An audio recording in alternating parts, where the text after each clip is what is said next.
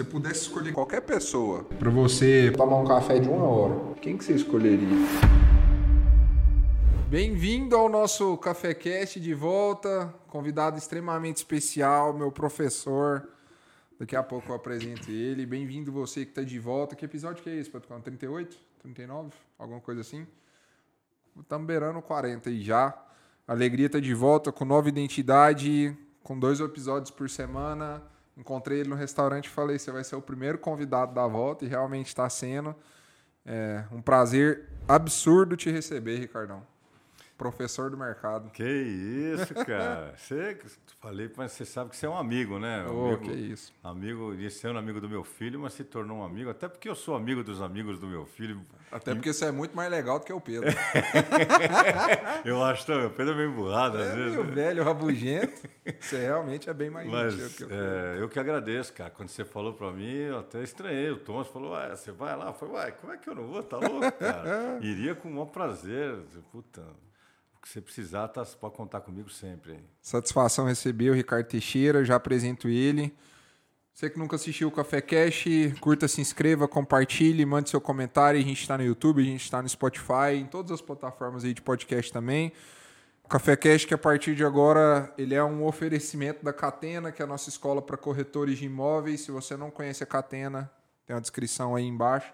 Mas é basicamente uma escola aí para corretores de imóveis que tem cursos separados, aulas ao vivo toda semana, professores convidados, uma série de coisas. Galera, Ricardo Teixeira, para vocês entenderem, é, tem uma história gigantesca já no mercado imobiliário, não só em Goiânia, mas fora também. E ele foi realmente um professor meu do começo. Conheci antes de entrar no mercado imobiliário, entrei, trabalhei com ele na Urbs, tive o prazer de aprender muito com ele lá, então é realmente uma honra te receber.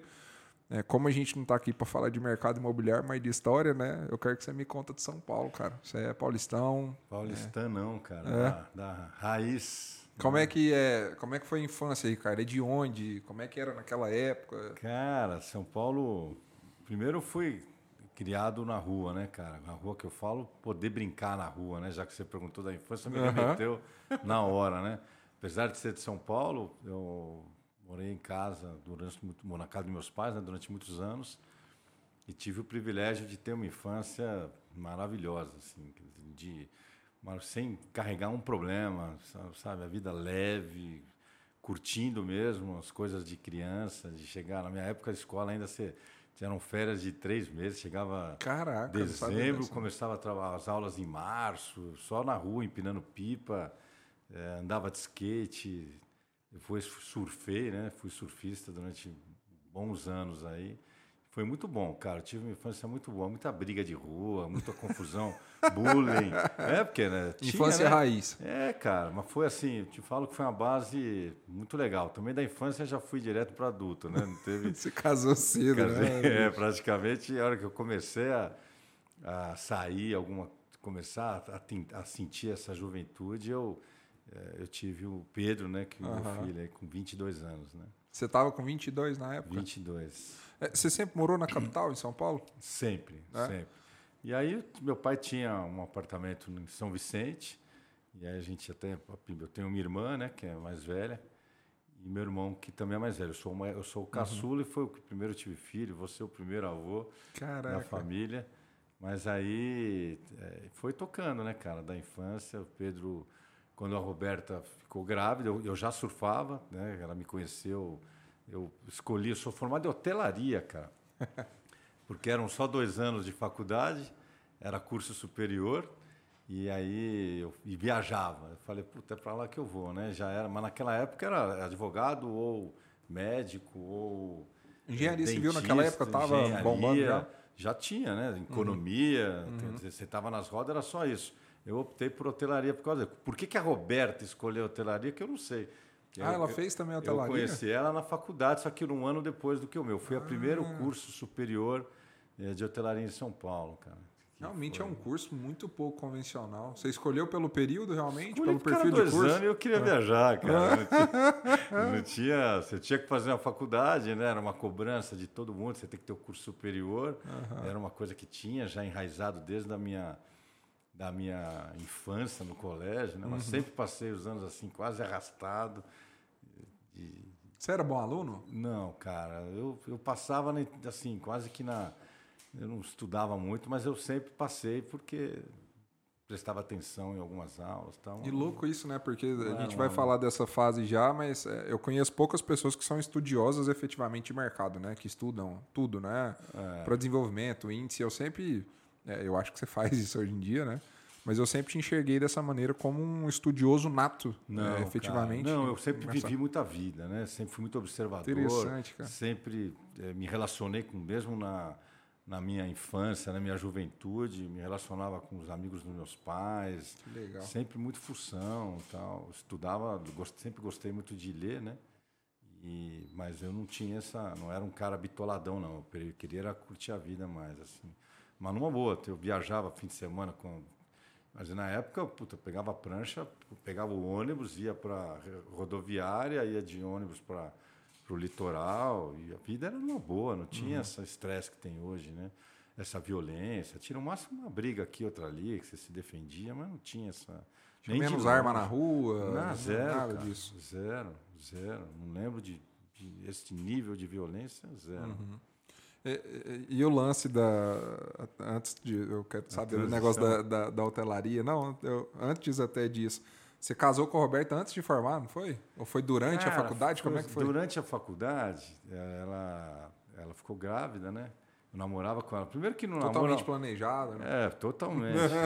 e o pai dela, eu vou chegar nessa história do pai dela, mas o pai dela, ele faleceu, mas é um cara que eu tenho, virou um grande amigo, um dos uhum. melhores médicos foi um dos melhores médicos do Brasil, ortopedista. Que legal. Era uma, foi presidente da SBOT, era uma referência, mas era um cara muito sistemático, né? alemãozão.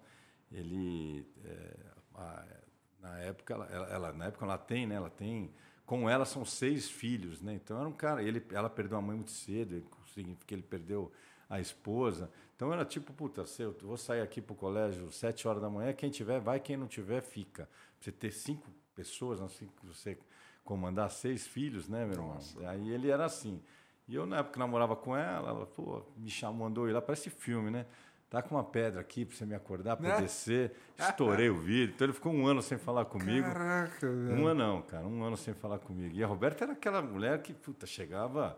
Eu lembro que a primeira vez que eu fui sair com ela, ela fui buscar eu de moletom, né, cara? Surfista, carro meio zoado tal. Era que ela abriu a porta, saiu do ca da, da, casa, cara, uma mulher de um vestido longo. Falei, rapaz, onde é que eu vou levar essa mulher, cara? Elegante pra caramba. Puta, vai ser uma briga, né? Onde é que eu vou levar ela? Aí ela, levei ela pra minha casa. Levei para minha casa, apresentei para meus pais. Até hoje ela comenta disso, que ela de vestido longo lá, pus lá meu pai deitado, um puta frio em São Paulo, meu irmão, os três na cama, pus ela sentada lá.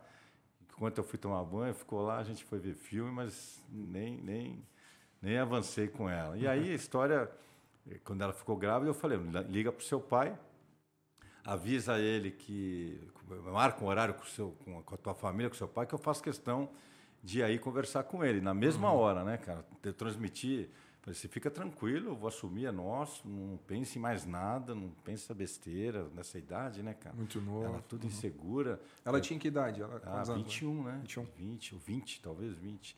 E aí marquei de conversar com o pai dela. Aí eu descobri a, a, o que, que, a, que a palavra tem poder, né? Quando eu fui conversar com o pai dela. Cheguei lá, o irmão mais, mais velho dela, que na época também tinha 23 anos, né? Ó, oh, o pai tem arma, hein? Falei, pô, vai se fuder, né, cara? O pai tem arma, cara. Já que você tá me ajudando pra caramba, hein, cara?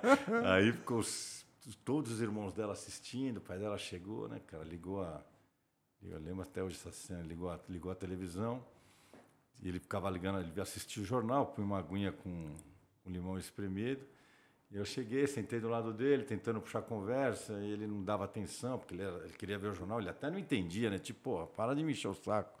Aí não me dava atenção, uma hora eu levantei, puf, desliguei a, desliguei a TV. Né? Que eu desliguei a TV, ele falou, o que, que é, cara? O que, que você quer? Você né? tá louco? O que, que você quer? Eu falei, ó, oh, preciso falar com o senhor aí e tal. Falei, Fala então, o que, que foi? Eu falei, você não me dá atenção, né? O que, que foi, cara? Eu falei, ó, oh, tô namorando sua filha. Eu falei, eu não tenho, o que, que eu vou fazer? Eu não, não tenho gestão sobre isso. Falei, não, Santinha, é um pouco mais avançado, nós estamos. Estou gostando bastante dela. Mas e aí, cara? Ele, puta, numa saia justa. Falei, ah, cara, tô pensando em casar, né? Ele falou, casar, cara? Você ganha quanto? Falei, o senhor está sendo indelicado agora, né? Eu não perguntei quanto o senhor ganha. E aí, puta, piorei a situação. Aí ele, como assim? Tá? Porque você vem me parar, desliga, fala que quer casar com a minha filha. Falei, mas aí eu falei, agora fudeu, né? Olhar vocês, tudo, eu já suando igual a bica. Caraca. Falei, não, mas o senhor vai ser avô. Nossa, Irmão, velho. Ele tem um bigodão, velho. O bicho fez assim, a hora que eu vi o bigode dançando. sei que merda. Na que eu vi o bigode dançando, cada duas palavras, eu falo, não, mas o senhor tem que entender, mas avô, eu sou avô, não, mas é avô. Não, mas eu imagino, eu sou avô, cara. eu sei que acabamos estourando uma champanhe. No mesmo dia? No mesmo dia. Caraca, ele, ele então mudou, mudou tudo. rapaz. O avô, a palavra tem poder. Né? Nossa. Aí encostei nele e falei, ó, faz uma cara de bravo, mas dá uma olhada ali atrás, seus filhos tudo ali, ó. Estão todos eles ali na, na, na beirada olhando. Tal. Aí acabou tudo. Aí, e aí, mas daí aquele feliz, né? mas daí ele ficava a ficha de novo. Mas você vai para onde? Eu falei, vou para onde? Vou morar com meus pais, não tenho dinheiro, ué. Ele levei a Roberta para Você trabalhava nessa época já? Cara, é, Aí é outra história também, uhum. né, misturando os contextos da escolha. Né? Eu fazia, como todo jovem, consertava prancha, fazia só bico, né? Uhum. trabalhava. Aí eu comecei a faculdade, ela ficou grávida, eu fui trabalhar. Fui convidado por um amigo meu, tinha um, um na época comecei a entrar no mercado imobiliário, isso foi em setembro de 89, é, agosto de 89. É, ele me chamou para ser recepcionista de um flat, uhum. que a Gafisa, que a Gafisa tinha uma empresa em São Paulo chamada Residência. Uhum. Tinha uma outra no Rio, que essa empresa até hoje tem no Rio, chamada Promenade. Uhum. Ela montou a Gomes de Almeida Fernandes, que na época era Gomes de Almeida Fernandes, hoje é Gafisa, montou duas empresas para fazer administração de flats. Não tinha esse profissionalismo. E ela tinha um projeto de lançar 120 é, flats no Brasil inteiro, né? e ela mesma fazia gestão. Ela fazia, ela tinha uma empresa, não uhum. ela, mas ela, ela, ela, era sócia de uma empresa uhum. de administradora de flats. Era novidade a parte hotel no, em São Paulo, zero, tinha hotelaria na época, era hotelaria do Bel Captain, aquele cara que ficava Legal. com puta chapelão, é, lavanderia, restaurante, tudo época áurea da Augusta, uhum. quebrou todos, cara. Teve retrofit do Cadoro, que tem até hoje mas não tinha como sobreviver, né? Uhum. E, a, e a Gafisa lançou esses flats, que eram uma parte hotéis, ainda com viés de pool de locação, com uma rentabilidade muito boa. Só contexto, eu, eu, fiz esse contexto para você ver como a vida ela, ela te dá caminhos. É. Aí esse cara me chamou, me chamou para ir nessa entrevista, para ser recepcionista. Na época ela tinha sete flats. E te chamou porque era meio antigos. conectado com o seu curso. O cara ali. era muito amigo ah. meu no curso.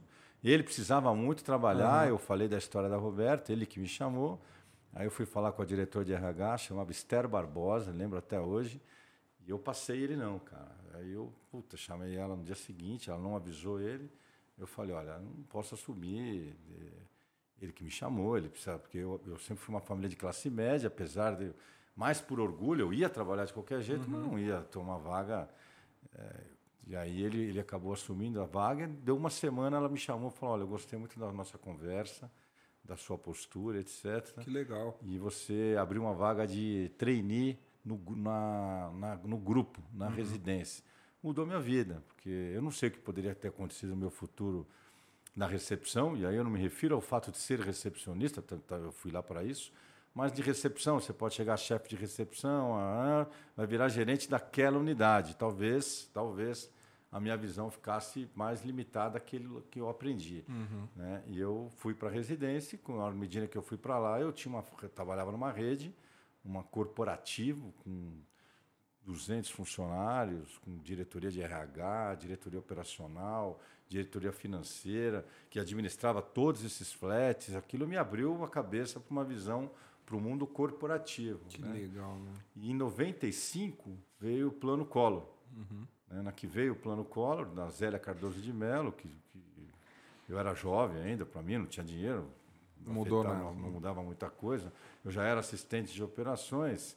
É, mandaram todo mundo embora, literalmente todo mundo. Mas ficou quem? Ficou os caras de salário baixo.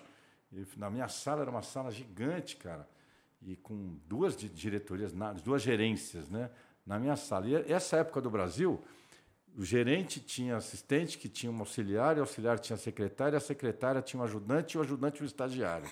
É sério, cara, uma inflação galopante. As empresas não sabiam trabalhar, fazer conta, era uma loucura mesmo. Esse cara mandou todo mundo embora, porque tinha que viver as empresas né, nesse, no plano Collor. E ele era o diretor financeiro, me chamou, falou, cara, você, você se vira aí, assume aí, cara. Então, você, primeira outra coisa também na vida, eu poderia ter virado pro cara e falou, puta, mas quanto eu vou ganhar, né? Uhum. Como é que vai ser? Como assim assume aí? Que hoje, hoje o mundo está mais melindrado. Mas eu falei, rapaz, na hora, eu falei, pensei comigo, agora é a hora que eu tenho de, de aprender, né? Você pegou a bucha toda. Peguei a bucha toda que, na verdade, fui no, enxugou, né, cara? Uhum. O cara área operacional, RH, cuidava do uniforme, do shampoozinho. O cara, meu, não quero saber dessa porra não, bicho.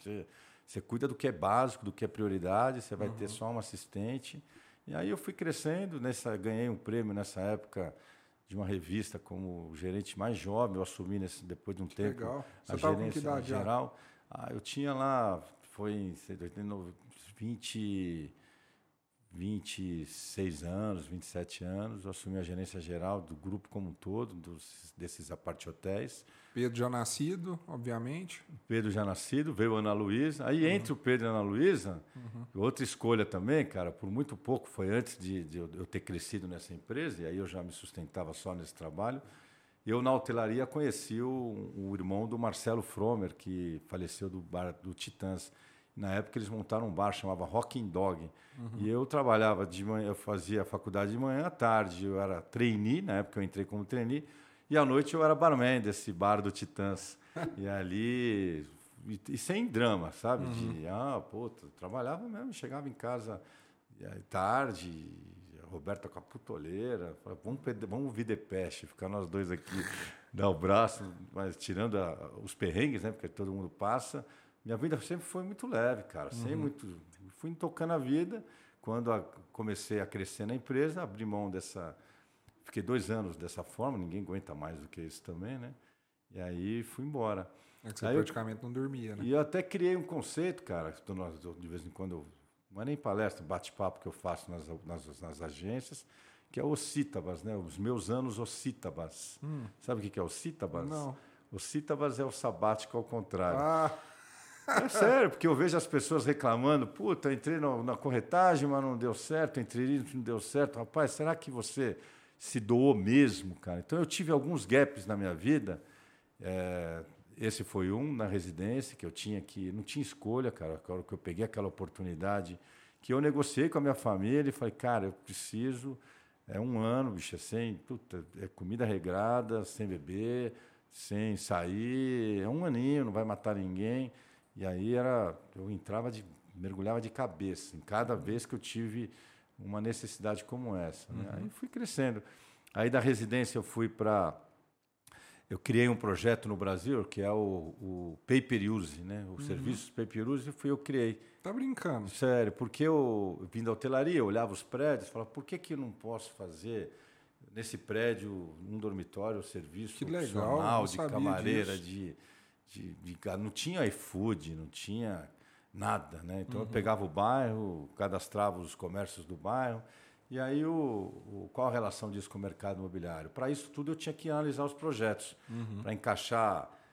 Eu saí dessa empresa residência, fui para a Itambete, administrava na época eh, 200 condomínios, e aí eu criei esse projeto lá dentro, ela me chamou por causa da hotelaria, e eu fui implantei esse serviço, peguei prédios comerciais que o Robocop, por exemplo, que ao invés de ter o zelador, eu meti um gerentão. Ao invés de ter o porteirão, eu meti uma recepcionista. Então, eu mudei a cara, os serviços, uhum. isso deu um upgrade na de prestação de serviços nesses empreendimentos. E aí, nessa, eh, comecei a criar, com esse produto, lançavam empreendimentos com essa chancela, serviços pay per use. Foi um estouro. Que legal. Páginas e páginas de jornal com serviço. Eu eu pegava produto com três anos antes na área comercial. Antes de lançar, eu amarrava para. A Itambé saiu com 400 condomínios, dobramos a empresa. Uhum. E aí eu me relacionei com todos os incorporadores, porque para prestar um bom serviço eu tinha que analisar projeto. Uhum. Ó, o lixo circula por aqui, a recepção é aqui, não é portaria. E essa expertise veio da hotelaria. Vem, vem desde. A, aí eu comecei a participar desde as concepções, porque uhum. eu participava de reuniões gigantes minha parte era. É concepção de produto, isso. De né? produto, cara. E a minha parte era a, como encaixar o serviço. Só que eu assistia reuniões que começavam às sete horas da manhã e ia embora a manhã inteira. Aí vinha o cara do marketing, vinha o cara, cada um para conceber o produto e eu entrava com o serviço. E no meeting eu que falava sobre condomínio, etc.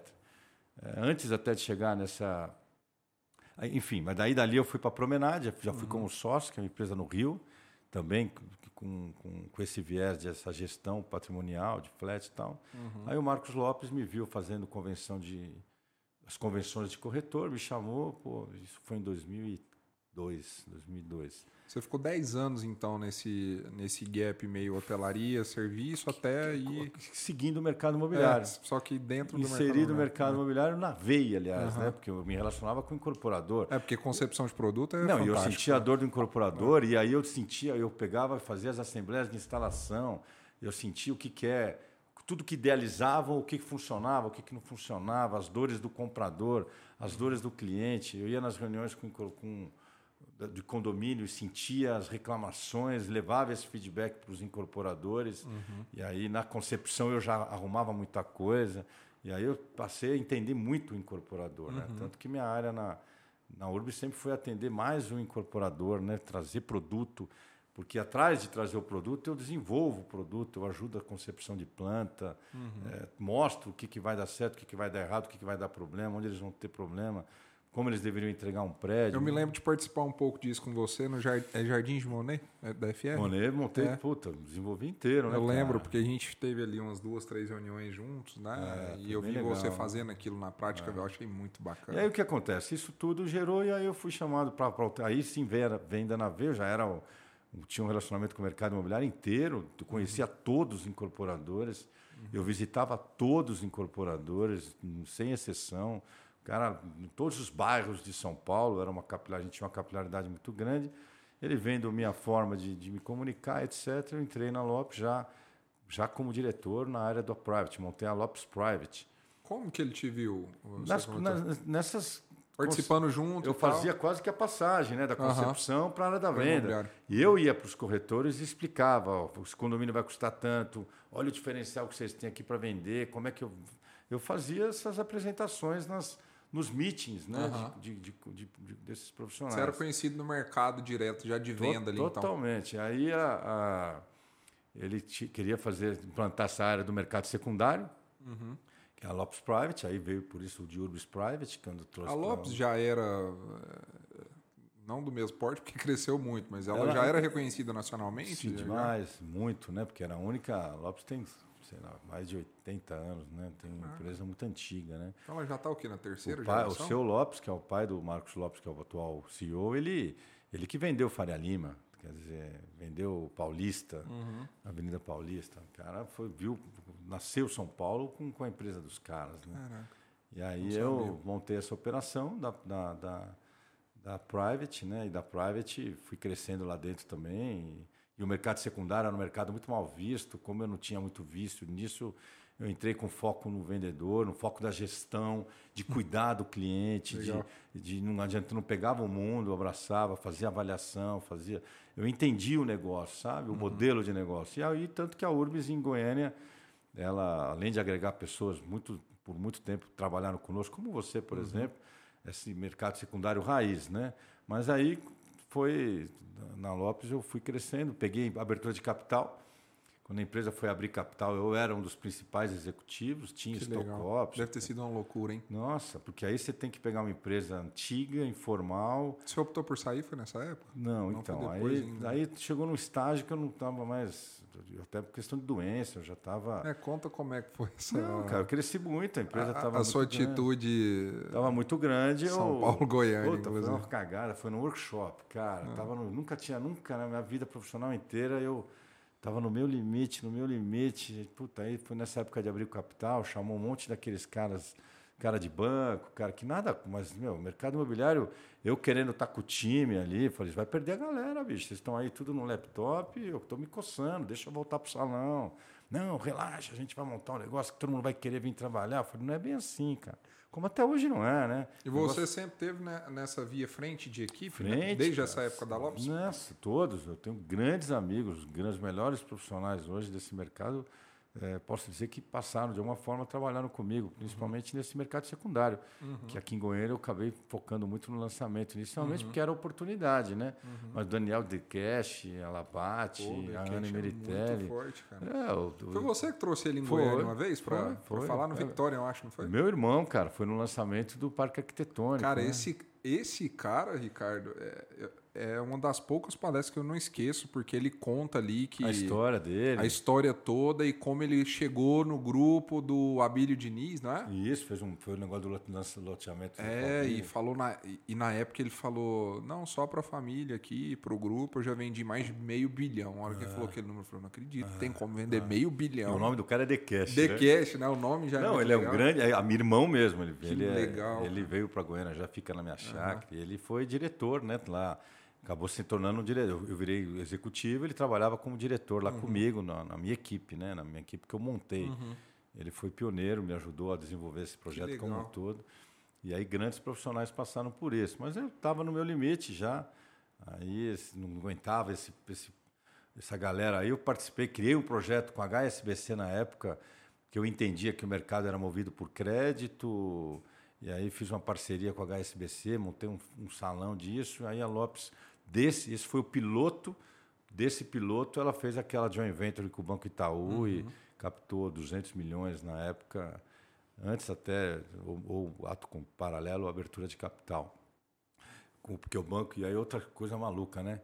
Eu olhava e falava, puta que pariu, o cara tá pondo 200 milhões nisso, como é que, como é que vai trabalhar? Eu fazia a conta, quanto que financia, quanto vai dar de lucro para o banco, vai levar 50 anos para você recuperar o investimento disso. Foi nessa época que eles já vieram com a crédito pago?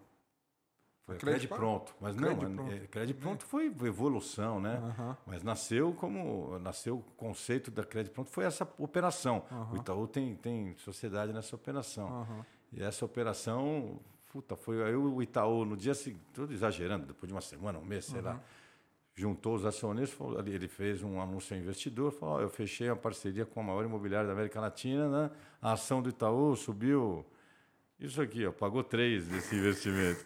Eu, aí eu comecei a entender que mercado maluco, né? É, Quer louco. dizer, eu achando que a conta ia ser daquelas.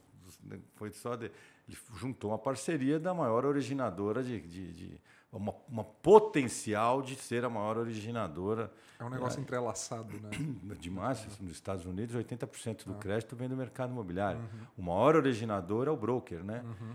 E aí foi assim, enfim. Aí, e a gente não teve mais notícia de movimento no mercado financeiro para imobiliária, né?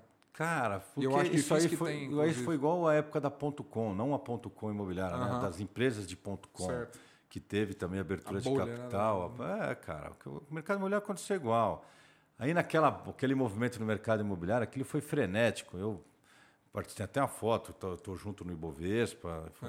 Aliás, outra coisa também, como o mundo é, a gente tem que ter pé no chão. Quando eu recebi stock option, era dois anos antes de, de, de bater a primeira crise.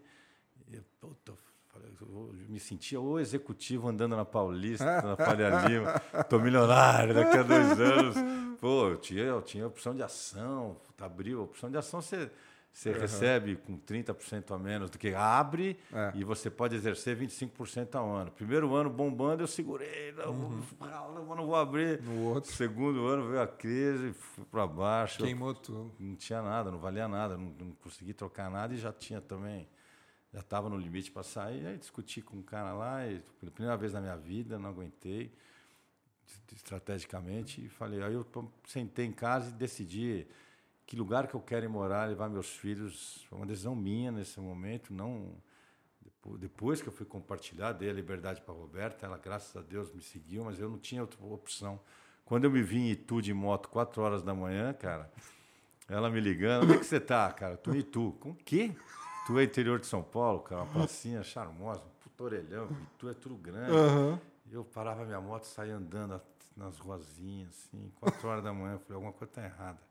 Aí eu tomei essa decisão, olhei para o Brasil, falei, cara, eu, eu, a primeira coisa que vem à cabeça é, eu vou para a praia, né? Eu vou para Salvador. Aí meu sogro falou para mim, cara, vai para o agronegócio. Uhum. O negócio vai bombar. Na Visionário, hein? Na época ninguém falava de agronegócio. E outra coisa, você é um cara muito orcaholic. Se você for para uma cidade que tá ligado, ao, ao, todo, toda a cidade é ligado à terra, ao agronegócio, é um povo muito trabalhador. Então você vai, claro que você vai sentir diferenças culturais, até porque o Brasil não era globalizado. Uhum. Eu nem entendi muito essa conversa, diferenças culturais, como a gente não conhecia ninguém, ninguém se conhecia, uhum. nenhum estado se conhecia. A verdade é essa, conhecia de viajar, mas não de trabalhar. O Brasil não era globalizado, né? Uhum. O mundo não era globalizado, ninguém se entrelaçava. Aí ele me deu esse toque, vim para Goiânia, vim por raça, porque, cara, não tinha hotel, fiquei no hotel no centro, deu tudo errado. E, e você não veio para estudar antes, né? Você veio, já veio não, mesmo, eu vim, né? passei um fim de semana, achei... Eu ia, eu ia tomar um shopping naquele... Na época era... Era o Cabanas, em frente ao Vacabral. É, Cabanas. Piquiras. Uhum. Achei do caralho, essa cidadezinha charmosa, uhum. tudo muito tudo ajeitadinho. Falei, cara, eu vou, meter a cara nesse negócio aí. Não conhecia literalmente ninguém, né? Tinha, conhecia um médico, que era o Ricardo Esperidião. Ah, famoso. Mais ninguém. E aí vim, cara. Vim. Aí eu falei para Lopes, estou indo embora. É uma decisão que eu vou tomar, vou seguir meu rumo. Eu já era um. Você desenhou um plano? Desenhei um plano para ah. mim, cara. Na verdade, a minha vida inteira, o, desde que eu, esse dia que, que eu. Do dia que eu casei com a Roberta, eu falei para ela, nosso, nossa meta vai ser encaminhar nossos filhos financeiramente. Essa é a meta da minha vida. Uhum. Tanto que, ah, de alguns anos para cá, eu fiquei perdidinho, cara. Porque, porque agora eles estão bem encaminhados. Forma, não, eu tenho encaminhado, né, é. Cada um tem que seguir o seu caminho. É. Mas eu encaminhei isso. Uhum. Né? Fiz esse. Foi a minha meta. Eu só persegui ela esse tempo todo, né? Não que eu não tenha. Viajava com eles, fazia tudo que você pode imaginar, mesmo sem grana, sem nada. Mas essa era a minha meta. Né? Então, que é uma coisa importante que está dentro do que você é, trabalha com a cabeça das pessoas. Eu tinha que me preocupa muitas vezes o que esse na época dos coachings, né? Uhum. Hoje você tá foda, você realmente tá... ficou num lugar, não, hoje uhum. porra, ninguém vai seguir. Na época era 200 só. Uhum. Chegava qualquer um falava que era coach, falava, porra, né? E é perigoso porque a energia da do entusiasmo ela é poderosíssima. Uhum. Mas a energia da frustração, cara, é o que causa depressão, morte. Isso é matéria do Fantástico, não sei se você lembra. Não, é, cara.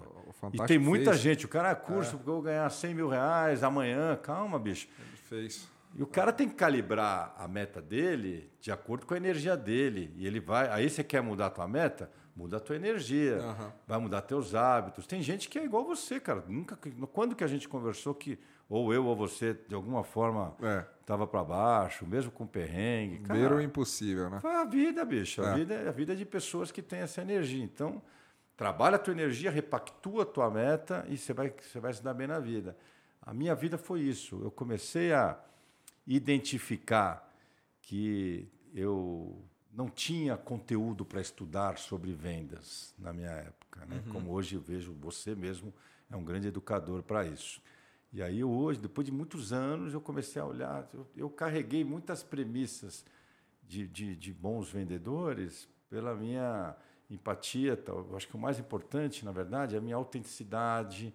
É, eu, eu sempre vivi a vida muito feliz, de verdade, Realmente, de verdade. Eu lembro de ver você. Eu não lembro de ver você no, nos anos que a gente teve muito contato próximo. Não lembro de você ver desanimado, te ver desanimado e nem estressado.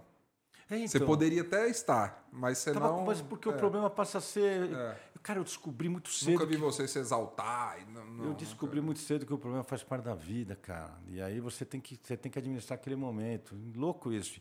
E aí, aí você vai entender qual é a relação que faz uma venda de. Até criei uma frase, né? Você. É, é, a arte de vender está na sabedoria de se conectar. Legal. Que eu procurava muito identificar. Puta, eu preciso ter uma frase que reflita o que eu acho que é a, venda. E o conectar, cara, é autenticidade, além de outras coisas que você.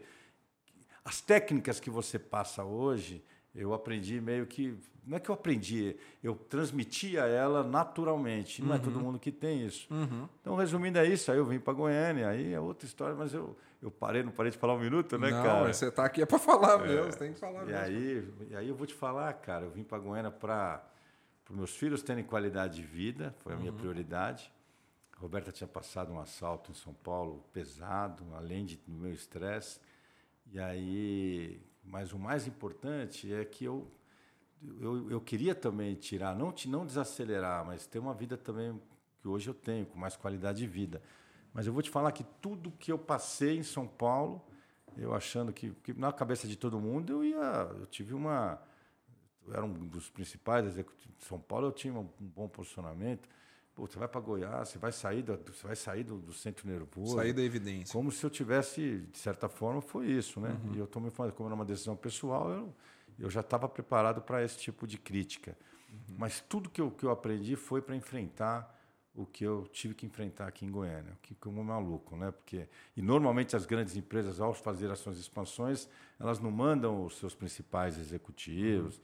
Coisa que hoje eu tenho convicção que para acertar, a minha experiência toda eu tive que mergulhar para conseguir fazer as coisas acontecerem em Goiânia. Foi uhum. muito difícil. Foi muita pressão, muita retaliação. Você veio primeiro sozinho? Eu vim sozinho, montei, foi, fiz uma parceria com o Ricardo Frois, tinha uma empresa chamada Open Door, uhum. é, que a gente montou do zero, né, praticamente. Mas já com a Chancela Lopes?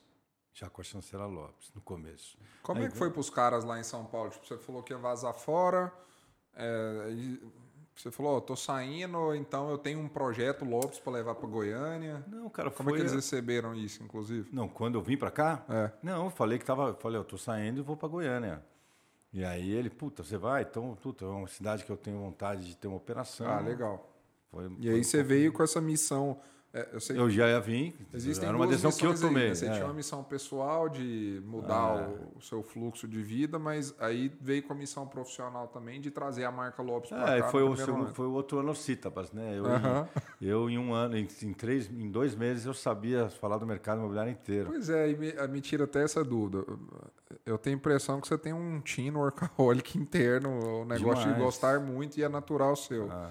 Você conseguiu quando você veio mudar esse fluxo? Não, pelo contrário. Eu ficava, não, hoje, hoje eu vou na ginástica e tudo. É, diferente, hoje em dia, mas naquela época. Você é louco, cara. Eu, dava, porque Goiânia, por mais que você queira, cara, deu sete horas da noite você pode ficar forçando querer trabalhar. A galera não... E nem acho que é o que eu, que eu também acho, não uhum. acho errado. Você vai para Nova York, que falam que é o centro do. Lá para. Eu tive lá no passado, a galera para. Fica lá no happy hour. Eu, eu achava que era tipo tudo o São, tempo São, inteiro. São Paulo, eu saía da, da, da empresa nove horas, eu fingia que ia no banheiro e vazava. Porque ficava com vergonha, cara. Mas também você podia chegar uhum. às dez, mas era era uma loucura, loucura. É totalmente diferente o fluxo. Duas horas de trânsito para ir. Então, mas para mim não faz sentido esse modelo, né? Uhum. Mas é, se acostuma a vida inteira nisso. É bem o perfil do que eu fui, Sachs. que eu ia almoçar, eu ia almoçar na, na, aqui em Goiânia às vezes que eu ia almoçar em casa, até porque não tinha.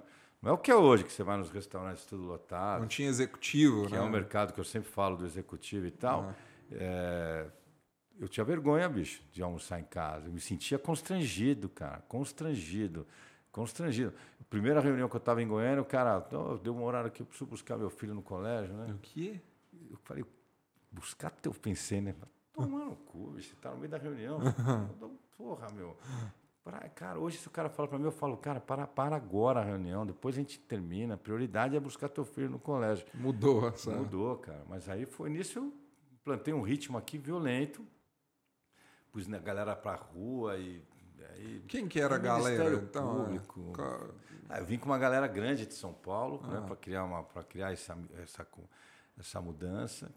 E aí foi foda. Ministério Público, delegacia. Ah. Por quê? Porque, assim? porque tinha um entendimento em Goiânia que você trabalhar antes do lançamento, você está ah. fazendo venda. E você já veio focado em lançamento? Vim fo... era, era grande oportunidade. Goiânia não tinha mercado não tinha, secundário. É, o mercado secundário é reflexo do mercado primário. É, realmente. E aí eu fui implantar o mercado secundário, tanto que eu implantei a, a Urbs Private no Atom, uhum. foi em 2010, 2012. Uhum. Mesmo assim, não tinha mercado, eram aqueles prédios antigos do, do, Só. do Bueno Pequeno ou do setor oeste. Alto padrão era o setor oeste, uma vaga, duas vagas. E, Prédios gigantes, com condomínios altos. E, é. e, a cidade se fazendo. Falei, puta, uhum. e agora, né? E aí entramos forte. Na época, a MB, que virou Brookfield, Sim. tinha um pipeline monstruoso, uhum. aquela loucura dos incorporadores. Entramos rasgando, cara. Em pouco tempo já era o tamanho da Adão, na época, maior até. Depois ela, ela, ela hoje é uma sabia potência. que tinha chegado desse tamanho, não. Cresceu pra caramba, cara. Aí a, e aí eu ia pra rua, trabalhava, tinha um entendimento errado, na minha opinião, errado, São Paulo você escancara antes de lançar, mostra uhum. decorado, mostra tudo e não está vendendo. Não. Você não está vendendo, porque você tem que criar massa crítica, né? Uhum. O lançamento, uma coisa é você vender 50 apartamentos, que era a cultura. Uhum. Outra, eu, tinha, eu ia lançar o Livre Buriti, eram 562 apartamentos. Eu tinha que construir uma massa crítica violenta para eu poder largar muito bem, ter motivação no time, tinha toda uma estratégia. Então eu pus a galera para rua trabalhando pesado antes e você já vem nessa é, vem na mesma posição que você fazia, que era essa frente é, de equipe mesmo. Exato. E aí a, eu tive que reunir o Cresce, o Ministério Público, as imobiliárias eram até contra nessa época. Criamos uma ataque que ela vigora até hoje, foi, foi eu que puxei essa ataque, em termos de ajuste de conduta, que, que eu poderia trabalhar mais conceitualmente. A história de uhum. trabalhar conceitualmente nasceu daí. Que eu, por mim, tinha escancarado. Lá atrás já porque esse negócio de teaser do mercado imobiliário é relativo. Teaser é legal para fazer com verba de 2 milhões. Teaser para sair um outdoor. Pra, ninguém lê porra nenhuma, o teaser. Não faz sentido. Ninguém... Queima de verba. É, queima, velho. É lógico. É. Mas, é, mas aqui eu não tenho outro caminho. Eu tenho que trabalhar de forma conceitual. Mas beleza. Você, pô, tem lá o terreno, tem lá uma família. Eu não preciso pôr metragem, já se pressupõe, que você uhum. explica para o corretor do que, que se trata. E com isso conseguimos ainda trabalhar e virou um mercado é, virou um mercado. Puta, foi o terceiro maior mercado do Brasil do ano passado. Impressionante. Caramba. São Paulo vendeu 44 bilhões, Rio de Janeiro 8 ou 9 bilhões, Goiânia vendeu os próximos 6 bilhões. Incrível, hein? Mais que Porto Alegre, Brasil. Nesse volume de gente que você está falando, você ainda estava com a Chancela Lopes. Tava. Chegou a ter quantas pessoas a equipe aqui ah, naquele começo? Chegamos, acho que 200. Nossa, ficou Mas as empresas então, eram pequenas, cara, não eram uhum. empresas como é hoje, né? Uhum. A Goiânia se tornou uma evidência é. hoje em dia, né? Mas tem histórias. Uma vez eu fui. Uma história dessa de perrengue, né? Que eu até fiz uma. Na época eu fazia. Eu que fazia. Eu representava o mercado imobiliário em São Paulo, fazia uhum. as palestras para a FIABS, para essas grandes. Eu fiz algumas, né? E aí eu tinha muito desses números, uma coisa que eu sempre gostei muito de estudar nacionalmente, tem até hoje. E aí a Anshan ia fazer uma palestra aqui em Goiânia e chamou, pô, eu não podia me furtar aí, né? Chamou o Wilson Amaral, que era o presidente da Gafisa na época, ele por alguma razão, eu não lembro se ele estava doente, não veio. Anshan, alguém me indicou, ela me ligou, veio fazer essa. Tinha acabado de chegar na cidade. Uhum. Falei, cara, puta, pegar uma palestra, o tema era. É, comportamento das capitais com a entrada de empresas de capital aberto ou de outros players. Estava o Paulinho, estava o Fernando Maia, uhum. que tinha feito essa parceria com a virada era MB, Brascan virou Brookfield, então ele também estava vivendo esse momento de empresas de capital aberto. Aí me chamaram, né, cara? O tema era esse, eu ia ser o primeiro palestrante. Veio uma pessoa para mim, puta, uma fila enorme para entrar de gente, todos os incorporadores. Falei, eu vou, né? Pensei, eu vou ter que ir, não posso deixar de. Uhum. É minha, eu tenho que assumir essa responsabilidade, né? Essa família já depressiva, querendo voltar, todo mundo puto comigo. A Luísa, 14 anos, festa Já tinha vindo todo mundo? Tinha vindo, eu estava morando numa aldeia, fiz uma cagada nessa época, eu, eu achando que comprei a moto para o Pedro, o cachorro para Ana Luísa, depois fiquei eu com aquele cachorro para eles se motivar, mas eu afastei eles, não que eu amo a aldeia, mas eu, ao invés de eu ajudar, eu acabei piorando. Então tava uma puta que eu com a minha cabeça montando loja, montei a belisquê, cagada monstra, né, cara? Não, mas era bom, hein, Mas enfim, aí eu Talvez como coisa... negócio não fosse assertivo, mas era bom. Não, cara, até como rap, como network, depois eu te falo, foi, né? Ah. Mas resumindo, aí eu estou indo nessa palestra, o cara me vira e fala assim, cara, que você pegar o microfone, metade dessa sala vai virar as costas e vai embora para você. Você está brincando. Porque nós não queremos vocês aqui. Cara, eu tinha 40 e poucos anos, né? Virei falei, olha, amigo, deixa eu te falar um negócio, cara, não, como pessoa, faça isso para ninguém mais não, cara. Isso aí, tudo, você, você não sabe a minha história, estou com a minha família inteira aí, eu vim para morar, eu estou, porra Tô debruçado. Não, conta, não fala isso aí não, que você vai, você vai te falar, eu vou, vou pro banheiro, vou vomitar, vou passar mal. É, você tá, cara, mas eu tô preparado, tô com, eu me preparei para essa para eu vou fazer essa empresa acontecer aqui, as coisas vão acontecer, não tem problema não. Eu, meu futuro aqui vai, obrigado pelo toque. Aí, óbvio, né? Passei mal, puta, a galera chegando, eu fiquei com aquilo na cabeça. O cara quis desestabilizar. Vou fazer o quê, né? Peguei o microfone, rapaz. Eu comecei. Bom, boa, bom dia, né? Era bem cedinho. Falei, bom dia. Eu Antes de começar, li, li a pauta, né? Li a, a, a, que era a entrada de capital. Falei, ó, antes de começar, eu não duvido nada que metade dessa sala queira levantar e ir embora por retaliação, que seria, na minha opinião, uma infantilidade, mas pode vir a acontecer. Aí os incorporadores, que nessa eu já tinha conversado, não, não sobre isso, né? Mas que queriam uma concorrência, porque era um monopólio na época né, da Adão aqui, só tinha ela. Rapaz, a hora que, que eu tinha, já tinha uns 30 de pé, já começou a. Sentou rapidinho uns 25, ficou uns quatro ainda, e levantaram e foram embora. E nesse dia em diante, as coisas foram acontecendo. Aí o Zé Humberto me chamou no plantão do Varandas, velho. Uhum. Me chamou, falou: Cara, você não quer ser meu sócio? Eu já estava meio saindo da Lopes, já estava naquela crise, as empresas retornando as suas principais capitais. Depois uhum. ela veio, está super bem com o Sereno. Tá Teve tá muita gente que veio né, naquela época e voltou depois, né? Uma multiplayers, né? No Brasil ah. inteiro isso. Uhum. Goiânia não contaminou, né? Uhum. E aí ele me chamou e a história é essa. Aí nós montamos... Foi assim que você começou na Urbs? Do zero, sem 2010? Nada, 2010, cara. E aí surgiu a começou, Urbs RT. Começou onde você trabalhou, lá na, naquela salinha na Sul. É mesmo? Começou lá. Urbs RT. Urbis RT, uma empresa que já nasce grande e junta grandes parceiros. Era eu lembro quando eu conheci o Pedro, cara, tinha, através tinha um, do... Tinha um slow, tinha um, um jingle legal. Quando eu conheci o Pedro, né, através do Matheus, é... e eu, assim, muito humilde, né, você sabe minha história e tal, e aí eu... Mas ele também, né? É, hã? Ele também, né? O não, Pedro, todos, é. não, mas eu falo assim, é quando você vem de uma base muito simples, você se espanta, né? Ah, se não, impressiona fácil, né? Pode ser. E aí o, o Matheus falou, não, tô namorando com a menina e tal, vamos lá conhecer. E, e eu conversando com foi a Ana. É, que legal, o que, que seu pai faz? Não, meu pai, ele tem uma imobiliária. E eu tava, acho que já na My Broker, cara. E aí ela, ela fala, eu falei, qual que é a imobiliária? Não, a Orbs RT. Eu falei, o quê? Seu pai é dono da Urbs RT? É o RT. É. Aí ela falou, é o RT. Eu falei, nossa, que legal, legal Ninguém demais. Sabia. E aí, foi até a primeira vez que eu fui lá, na, quando vocês moravam naquela cobertura do setor bueno. Puta, que maravilha, eu adorava aquela cobertura. Era muito legal, tinha um forno de pizza, e você fazia, foi fazer uma pizzinha e eu fui Peguei embora. a faca pra quebrar o gelo. É, falei, porra, Matheus, seu sogro é massa demais, cara. E ele fez pizza pra gente, achei muito legal naquela época. E, e, começou em 2010, então, cara. Então foi 2010. muito próximo do que eu fui para a URBS. Né? Foi, foi, muito aí. próximo. E vocês começam já com foco em lançamento.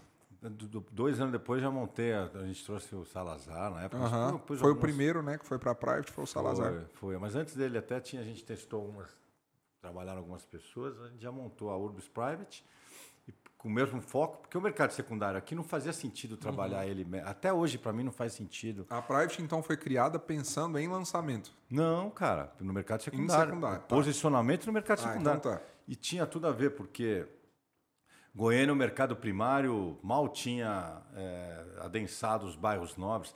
Na minha época do lançamento, tinha pouquíssimo coisa de, de mercado de alto padrão. Era meu, nós lançamos Parque Amazônia, Aparecida, Realmente. Zona Norte, tudo que você imagina. Essa onda virou uma onda de uns 15, 20 anos para cá, uhum. que, que, que, que, aí começou. Nós estamos numa cidade que o mercado está.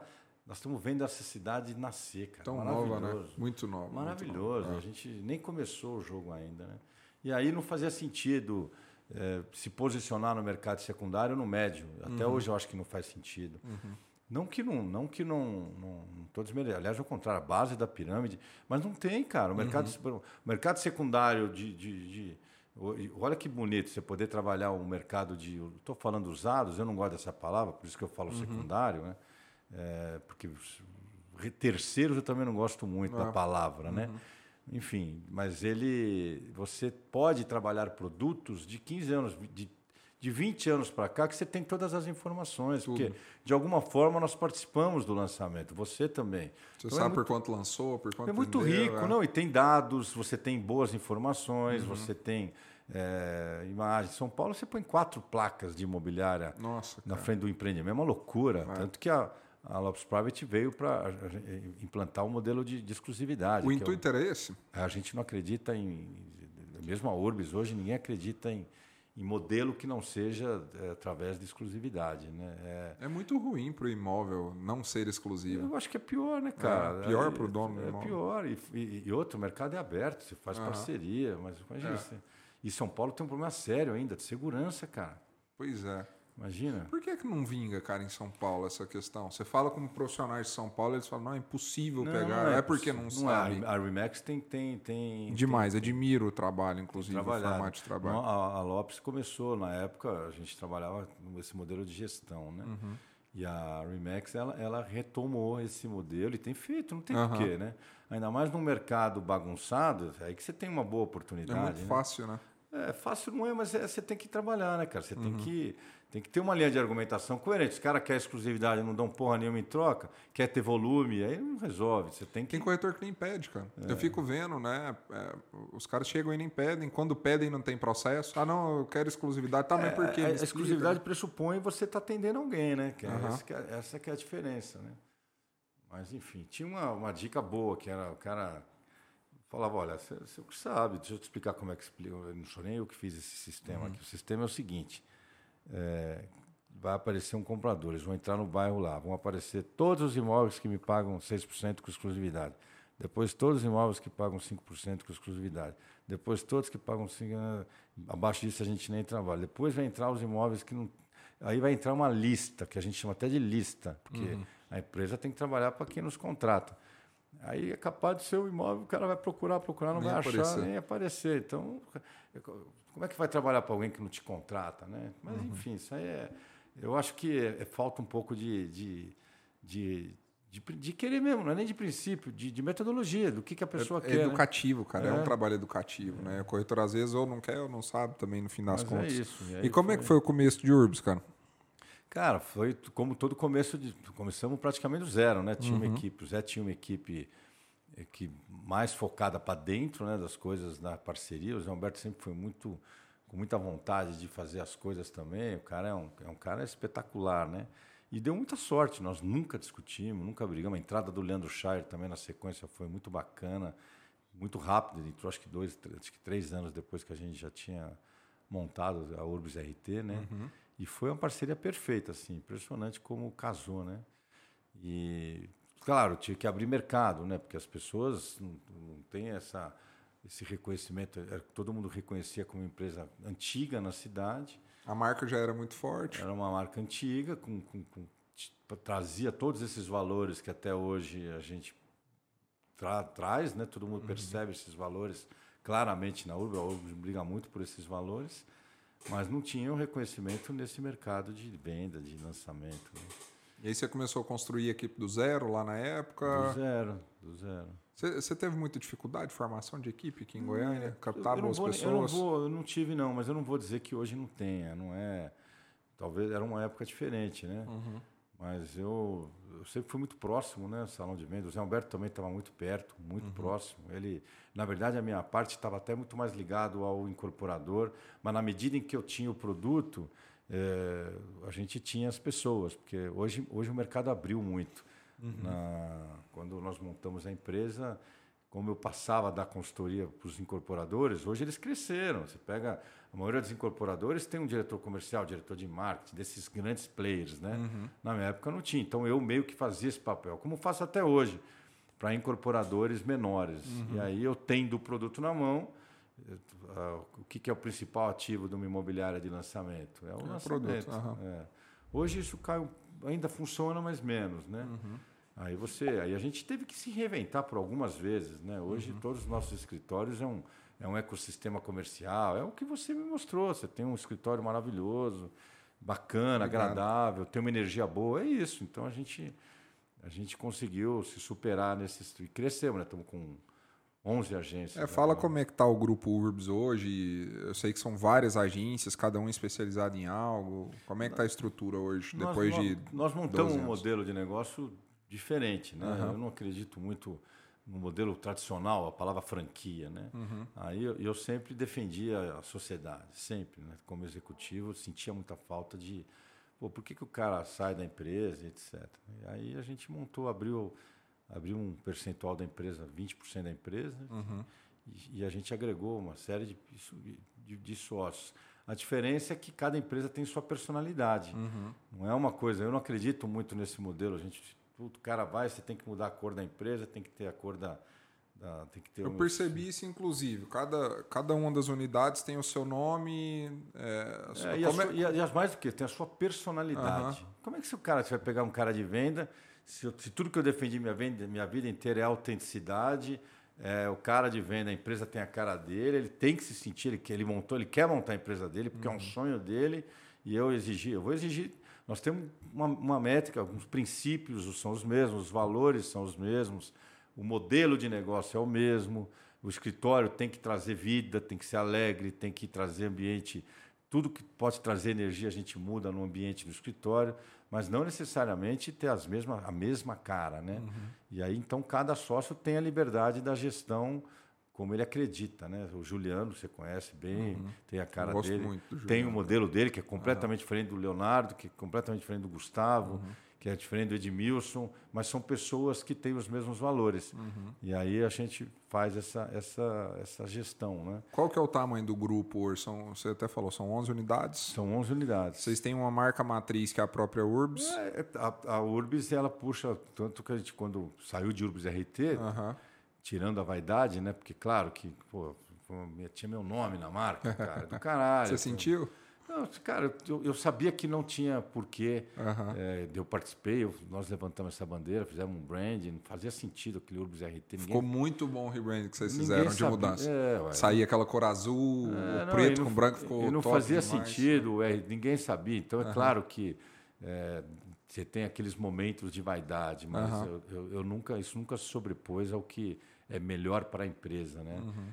E sem dúvida nenhuma, a Urbis ficou leve, ficou uma marca atual. Tá muito bonito. E aí as pessoas, o cada Realmente. sócio tem a liberdade de, de escolher o, o que representa. Né? Então, Aí vocês têm essa marca mãe que é a Urbs, que é, é Aí você, é, o Urbis, Leandro An- eu, o Leandro Angelina e o Zé e Humberto. o Zé Humberto. Essa é a marca mãe. É Aí dessa marca saem novas unidades com novos sócios. com novos sócios. E Ou- já são- e esses sócios têm premissas que eles nascem, eles expandem a operação. É, e, e me conta até como é que é a escolha dessas pessoas. É alguém que tem que estar lá dentro já? Como é que é a escolha para uma nova não, unidade? Não necessariamente, né? Mas é Uhum. a prioridade que sim, que já tem.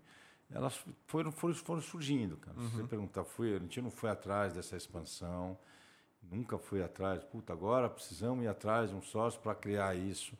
As coisas foram naturais. Juliano Uhum. é um exemplo, que estava saindo da, da Adão, eu, eu chamei ele, fui eu que chamei ele Uhum. e, e propus para ele. É, o Edmilson, quando veio até nós também, ele estava saindo da, da coordenação da Euroamérica, pô, é um cara que eu já conhecia, tipo, era uma oportunidade que a gente tinha para chamar. Ah, o Pedro. Formado dentro de casa, totalmente, Aí aquela o galera que estava com a gente, Gustavo, Andreoli, Uhum. Léo, o Guilherme, o próprio Jonathan. Uhum. Né?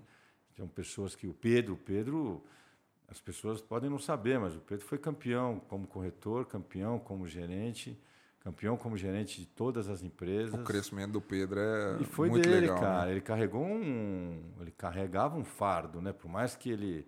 Eu mesmo não. Ele está desde a secretaria, mas ele carregava. Como é que é trabalhar com seu filho e virar sócio? Não, eu tenho um puto orgulho, né? Óbvio, né? Mas é, eu sempre dei essa. Eu sempre dei essa. Eu sempre separei muito bem, né? Aham. Até para ele não, não. Primeiro que se ele crescesse, ele ia se fuder, crescer baseado nisso. Porque eu não vou, Uhum. eu não ia. é, Ele ia rifar, eu ia rifar o cara. Eu Uhum. Não, ia, não ia, preferia que trabalhasse em outro lugar. Não dá para você não ter, não dá para você defender alguns valores e dentro de casa você dá uma coxambrada, cara. Uhum. Entendeu? Mas ele não precisou, nunca precisei ter essa conversa com ele. Ele sempre foi muito, sempre se ligou muito nisso, né? Sem eu precisar ter essa conversa com essa franqueza. Ele sacou, desde cedo ele sacou isso e quis ter a tua identidade própria, né? Que de fato ele teve. As pessoas não reconhecem ele como, ah, ele é o filho do Ricardo. Nem lembram, aliás, que a maioria das pessoas nem lembram, né? Ele que Ele carregou isso. conquistou por muito mérito, Muito. acompanhando É. assim um pouco, né? Uma E até pior, porque como pai você acaba você acaba até sendo injusto. Uhum. Talvez eu pudesse dar algumas oportunidades até mais cedo, porque ele Uhum. já estava bem, mas eu deixei a coisa ir fluindo mesmo. Foi um processo natural da empresa reconhecer ele, né? Uhum. Não, de, não que eu eh, eu não fiz esse reconhecimento sozinho, foi um processo da empresa. Eu vi que vocês anunciaram agora uma possibilidade de expansão até nacional. É, a gente está negociando algumas praças Como já. é que tá? esse- O que, que Tá é a ideia bem, desse cara. projeto? Cara, a gente percebeu no Brasil, é, Goiânia, vamos falar a verdade, ela, ela, ela tá, ela navegou diferente. Né? É. Em todas as áreas, né? Em todas as áreas que eu falo ligadas a na sua área, além da corretagem, do que você está criando na agência, na, na tua área de, de, de cursos e treinamentos, uhum. você vê que eu fui visitei muito imobiliária e honestamente percebi uma energia eh, não foi fácil cara para São Paulo por uhum. exemplo encarar um quinto andar uma loft sem esses caras saberem onde eles queriam chegar e aí hora pagavam salário para corretor hora não pagavam hora é, fazer um investimento milionário, você não conseguia competir com os caras. Imagina o que tenha sido São Paulo.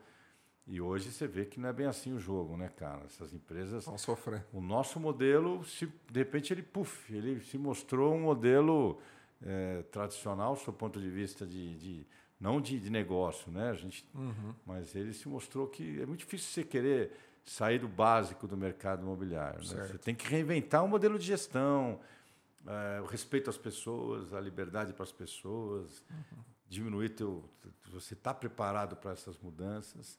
E aí eu percebi as empresas com energia baixa, cara. Uhum. Parece subjetivo o que eu estou te falando, mas empresa de venda, ela, eu não senti as empresas alegres. Sem ter vida e, e tal. Puta, eu não senti, cara.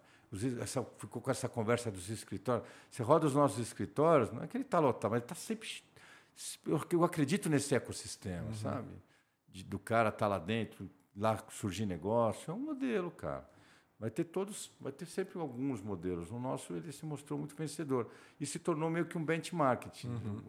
O Zé Humberto também participa de muita é, associação de imobiliárias, de cada tem, tem a HAL, que é de cada estado tem uma imobiliária, ele participa. Uhum. E, e, as pessoas reconhecem a Urbis nacionalmente, mais do que eu imaginava. Uhum. Legal isso. Vocês nomearam alguém para essa, essa cara, a pessoa que está indo? Que... A gente está, estou eu, Humberto, o próprio Leandro, Ana uhum. Cláudia, a gente está começando a, a. Não queremos fazer nada também, uhum. abrir por abrir loja, ou crescer por crescer. Tem que ser bem rentável, tem que ser. O modelo tem que ser cartesiano mesmo para dar uhum. resultado. Senão, para que, que vai? Eu estive conversando com um sócio aqui de Goiânia, de imobiliárias, e não vou falar o nome porque não faz sentido. Mas ele falou, Lucas, me deu muita vontade de meter o louco e fazer um monte de loja, principalmente nesses dois, três últimos anos, que foi uma loucura mesmo, né? Mas aí ele com um sócio majoritário dele, muito mais sábio, muito mais antigo, ele falou, fulano, eu já passei por essa situação aí. Quer abrir? Vamos abrir, tem capital, vamos para cima. Mas fechar depois é difícil, viu? Não, a, você tem que ter... A mesma alegria que você tem para abrir depois para fechar, você não está entendendo é. como é que é, não. E aí você segurou que, nesse sentido. Você tem que ter as pessoas, né? Eu é. acho que o, o, principal, na verdade, são as pessoas. Né? Sem as pessoas não faz sentido, né? Se abrir para depois ir atrás. Eu, eu vejo que faça sentido isso, mas... Uhum. Tá, tá, tá, bem legal, nós estamos num momento muito bom da empresa. Dentro do grupo hoje, como é que está sendo o papel do Ricardo? Você tem. Eu eu, continuo... A empresa mudou muito depois Não, que eu, eu saí, continuo, inclusive. Eu faço, é que... eu faço os rituais de gestão, esse relacionamento uhum. com a parte de revenda, o Leandro está mais próximo, a parte de lançamento uhum. sou eu que estou mais próximo, parte de operação, sistema, tecnologia, o Zé, o financeiro, a Angelina. Uhum. E todos os rituais de gestão eu faço, esse, todos essas, esses rituais. Ainda estou muito presente com os, os incorporadores, uhum. a estratégia de lançamento, das empresas de lançamento. A gente é muito presente, né? Nós nunca. É, nosso posicionamento é de conselheiro, mas a gente está. É um, é um é um executivo conselheiro. Legal. Bem divididinho, tá? Roda legal. Isso é bacana. E, e nesses últimos, assim, eu fiquei até um pouco espantado, porque eu fiquei o tempo na Prudente, eu volto pro mercado.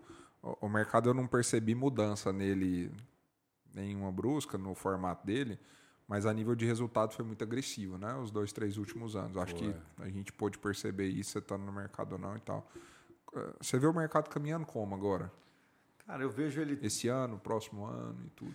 Ele, apesar de ter sido é, agressivo, se você estudar as premissas uhum. né, do mercado imobiliário, eu não falo só premissas bônus demográfico, crescimento da população, que são reais. Uhum. Né?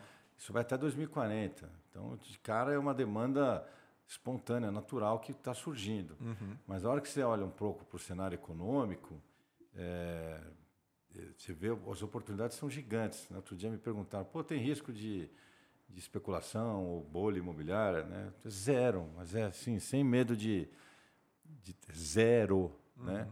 O Brasil, mais da a maioria do brasileiro, ou nem terá imóvel ou terá um só, infelizmente, né? Não é uhum. bonito uhum. falar isso, mas isso demonstra uma, uma que você tem um, um, como é que você pode ter especulação ou bolha num mercado que que as pessoas, a população mais, na maioria nem imóvel vai ter, né? Uhum. O mercado nos últimos, o biênio é, teve um custo de construção de 30 e poucos por cento e o, e o IPCA 20 acumulado. Então, você, INCC, você, não, não você, tá um, você tem um descasamento, cara, que não tem chance do mercado não valorizar, uhum. honestamente. Uhum. Pode você pode olhar o retrato de vez em quando e falar, puta, mas teve uma super oferta de comercial, vai ter de. Mas é, é, é retrato, né? não é o filme. O retrato uhum. é, não pode misturar. O mercado imobiliário é longo prazo. Né? E aí, a hora que você olha para a economia, das classes sociais, o que tem que acontecer é o país crescer. O nosso mercado é uma consequência clara disso. Uhum. Mas a hora que você olha para a camada da população, nós não trabalhamos, na minha opinião, para mais do que 5%. Tudo que você está vendo tudo que você está vendo não deve representar 7% do, do, do, da população que está consumindo tudo que você está vendo. O déficit habitacional é gigantesco. Não é né? nem o déficit, cara. Eu digo pelo, pelo, pela pirâmide. Nós não saímos ainda do AA e, a, e, a, e a B. B. Se você nunca viu em Goiânia uma história como eu estou vendo hoje, a fotografia de 80% do estoque, 80% do estoque atende a menos do que 10% da população. 20% do estoque atende a 80% da população. Porque não tem mais. Pareto. Não tem mais produto para classe média econômica, porque uhum. achatou muito. Né? Então o Brasil tem que melhorar a renda. Melhorando a renda, isso volta com tudo. Nós nem começamos a adensar. Eu vi acontecer, eu vi nascer Itaém, Bibi, vi nascer é, Campo Belo, vi nascer Água Espraiada, vi nascer Vila Olímpia, eu vi nascer a Faria Lima, a nova Faria Lima tirando os caras da Paulista para levar para Faria Lima.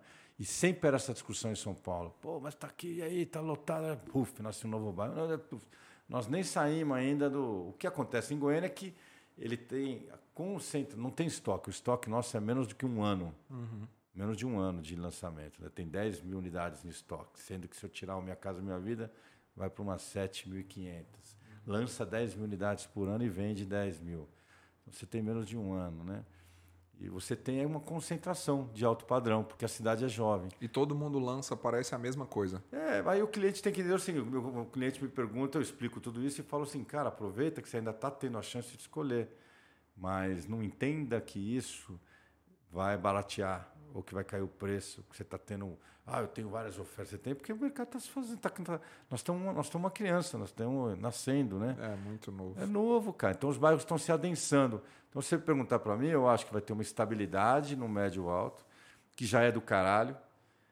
Que é muito perigoso leitura de. Se, se, se, se cortar eu falando isso, que é o uhum. que eu vejo na imprensa. Estabilidade parece um nome que puta, puxa para baixo. Cara, instabilidade no patamar Vendeu 206 bilhões de SBPE o Brasil. continua vendendo o mesmo Brasil. Tanto, é muito, 2021 vendeu, 2022 foram 180 bilhões no Brasil de SBPE. Uhum. Se você pegar 2019 e 2018, 50, 40. Então foram dois anos no Brasil inteiro do pico. Uhum. Se a gente estabilizar no pico, tá muito bom, cara. Uhum. E esse ano nós estamos muito acima do ano passado, para você ter uma ideia. É, é, eu vi notícias de todos vocês que são os grandes players, é que todo mundo bateu recorde. Foi muito né? agressivo, né? Lançou, lançou mas tudo no alto padrão, né? É, lançou tudo no alto padrão. Esses comerciais, comerciais produto para investidor. Foi embora. Aí, se você pegar o que eu acho que vai crescer, é o médio econômico, mas eu acho que ele cresce a partir do primeiro semestre, segundo semestre do ano que vem. Uhum. Aí ele volta, então você vai ter essa estabilidade e volta com tudo. Não tem como, cara. A população jovem tá, onde é que esse cara vai morar? Ele quer uhum. morar, ele quer construir.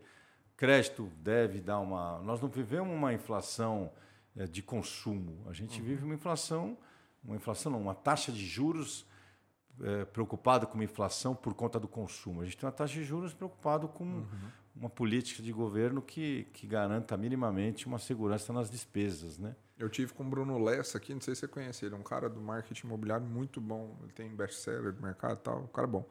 Ele teve aqui no escritório semana passada, ele falou que em Vitória teve uma loucura de precificação, né? Vitória estava bem porque, próximo de Goiânia. Porque era uma, das mais baixas também. É, e aí Brasil. explodiu e hoje eu acho que é a segunda ou terceira capital mais cara do Brasil. Ele falou, Lucas, pode aguardar que vai acontecer a mesma coisa com Goiânia. Já está, né? É. Mas a única diferença que eu falo é porque Vitória ainda teve um mercado industrial que sofreu uhum. também. É, que Goiânia, eu dei o exemplo do, do, restaurante, porque você vai nos restaurantes tudo lotado. É. Mercado executivo puxa renda. Turismo hospitalar, hospitalar que é o Einstein, TGCor, agora uhum. Trinos, né? Você, você, começa a ver um movimento de mercado executivo que puxa a renda. Uhum. Então a renda vai fazer com que esse preço vai explodir. E, e, a pressão por o aumento que teve dos insumos, que não repassou total, a totalidade. Né? Uhum. Que é outra coisa, você tem uma migração de gente de fora. Nesses bairros nobres, o cara, você quer comprar, veio gente de fora, eu vim quando eu vim para cá, você vai crescendo, tornou executivo, abrir empresa. O que você quer morar onde? Você quer morar no Marista, no Jardim Goiás, no Bueno. É. Cara, você quer morar, aí desse você ainda prioriza frente a parque, frente a parque. Cara, não tem, não tem mais oferta. Realmente. É escassez e o preço sobe. E aí ele começa a densar outros setores. Adensa outros setores por médio econômico, depois que lotar, eu vou lá e a gente lança uma torre de 100 metros, daí daqui a um ano lança uma de 120. O Alto do Bueno foi isso. O Alto do Bueno estava sempre com produto de dois, dois dormitórios. Ah, está nessa outra fase agora. Dois, três dormitórios, dois, três dormitórios. 100, 200 Aí metros. fomos lá, lançamos Sky, 150, uhum. IBM. 153. Aí, puta, daí ocupou de novo nos dois, dois metros, dois dormitórios. Eu tinha na época o, o terreno do, do, Cora, né? Do uhum. Cora. Que até até tinha, tinha sido lançado. Eu vendi como, lá no lançamento. Como tinha sido lançado como Flowers, até uhum. a gente mudou. Falei, vamos fazer um cento. Mete aqui um quatro suítes nessa porra.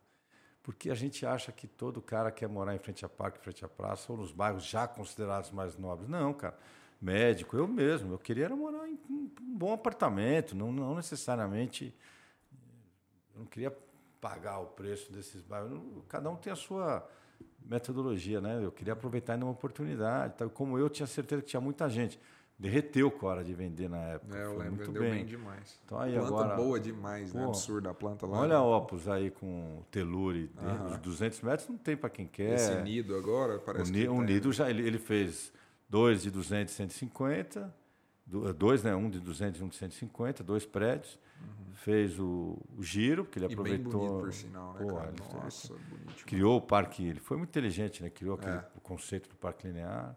Aí lançou o giro, agora vai lançar o nido. Então, em resumo da história, é que o mercado, respondendo a sua pergunta, eu tenho muito confiante. Aí você olha o mundo. O que, que a gente tem esse ano, cara, de pressão?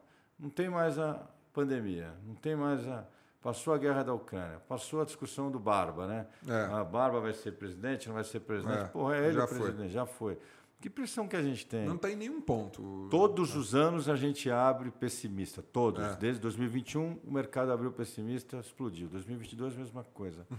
Não vai ser diferente em 2023, cara. Uhum. E todos eles, eu fiz questão de levantar os índices é, de, de projeção de inflação, de projeção é, de que você tinha de crescimento do PIB, todos era meio, virou virou três. A inflação era é, era oito, virou seis. É, todos a gente virou para melhor. Legal, muito bom, cara. Então, Os Estados Unidos está sofrendo porque ele está com excesso de consumo, que tem que estar uhum. tá subindo os juros porque tem que brecar o consumo é, para não ter inflação. O problema é a inflação, né? Mas o mercado imobiliário lá representa 80% do crédito. A hora que ele subiu os juros, travou o mercado imobiliário, travou o mercado imobiliário, diminuiu a, a, a, da força que tem o mercado lá. Aqui não tem isso ainda. Está longe disso, inclusive, ainda. É, entrou muito corretor novo, Ricardo. Nesse, cara, dá para ficar aqui conversando o dia inteiro. Não, mas vou até caminhar aqui. É, tá com frio, cara? Não, de boa. É, entrou muito corretor novo nesse período curto aí de dois, três anos. Velho. E aí isso é perceptível porque tinha passado lá atrás a mesma coisa, entra muita gente, qualidade de atendimento cai, depois limpa e volta, enfim, é meio que cíclico esse negócio. É, mas a concorrência ela tende sempre a aumentar, porque entra gente boa, gente boa fica e vende bem, isso vai, vai indo. que, que você acha que um corretor novo, cara, alguém que está começando, ou até aquele cara mais antigo que está precisando reciclar, esse profissional precisa ter de bom para destacar no mercado, para ele ser diferente, não ser mais do mesmo. O, o marketing ele trouxe acessibilidade para todo o corretor, né? Então o corretor ele, eu vi uma pessoa falando, ah, o corretor hoje sozinho ele quase que concorre com a imobiliária uhum. porque todo mundo vê, né? É, mas que, na hora da mesa, na hora da negociação, na hora do atendimento, o que, que esse cara tem que ter de diferente para se destacar? Cara, eu vou te falar, conversa de voa já. Né? Mas essa é até uma postura que eu estou tendo lá na Urbis, né? Estou me dedicando agora a, eu estou dizendo, eu fui estudar, eu me sinto uma pessoa de sucesso, porque primeiro que sucesso para uns é diferente do que para é. outros. O meu sucesso era atingir a minha meta, que era encaminhar meus filhos, não era ter um helicóptero, ter isso, era meu, meu, né? Uhum. Eu criei outro e fiz isso também porque eu queria, e vou fazer ainda, eu, eu, vou até os 60. Dos 60 eu quero, dos 60 aos 70, viajar, curtir a vida. Legal. Então foi um. um que é, então, para isso eu preciso encaminhar meus filhos, senão uhum. você vai carregar o resto da vida, ficar com isso preocupado, com isso na cabeça, etc. Uhum. Mas fui estudar, puta, eu tinha obrigação, o que, que eu vou fazer na URBS que eu possa contribuir no sentido mais, porque até agora eu só fui operacional, pá, porrada, fui. O que, que eu quero, quero, o que, que eu posso ajudar né, a trazer? Uhum. E eu vou te falar com toda sinceridade, cara, é, o cara tem que se procurar ser um melhor, uma pessoa melhor, para ele mesmo. Começa por aí. Então ele tem que buscar essa energia dele, tem que resgatar. Se ele não tem, ele tem que trabalhar isso. Seja, primeiro ele tem que pôr uma pedra nesse, nesse, nessa história de passado, de, de as pessoas ficam muito, pô, eu tive minha infância, isso, aqui. Use a teu favor, cara. Essa porra não vai levar o cara a lugar nenhum, cara. Uhum. Você, vai, você é um estudioso nisso, você vai ver o cérebro, a mente. Porra, é um negócio que não vai levar o cara a lugar nenhum. E o mercado imobiliário não dá, cara. Você não vai fechar negócio com quem você não tenha, pelo menos no alto padrão e no médio. No econômico é de um pouco mais que é uma necessidade premente. Você tem que ser uma pessoa disposta, você tem que estar bem, você tem que estar. É a primeira premissa. Porque estudar, o cara estuda, ele vai ter conhecimento. Porque eu vou, poderia falar para você, ah, ele tem que conhecer o produto, tem que ser especialista. Uhum. Podemos falar horas aqui, eu te falo. Tem que ser tudo isso também. Mas ser tudo isso e não ser uma pessoa que minimamente transmite confiança, ela, ela, ela transmita. Ela tem que ser autêntica, porque a autenticidade traz o engajamento, cara. Uhum. O cara que sambare falso, ou, está tentando foder, no olhar você saca.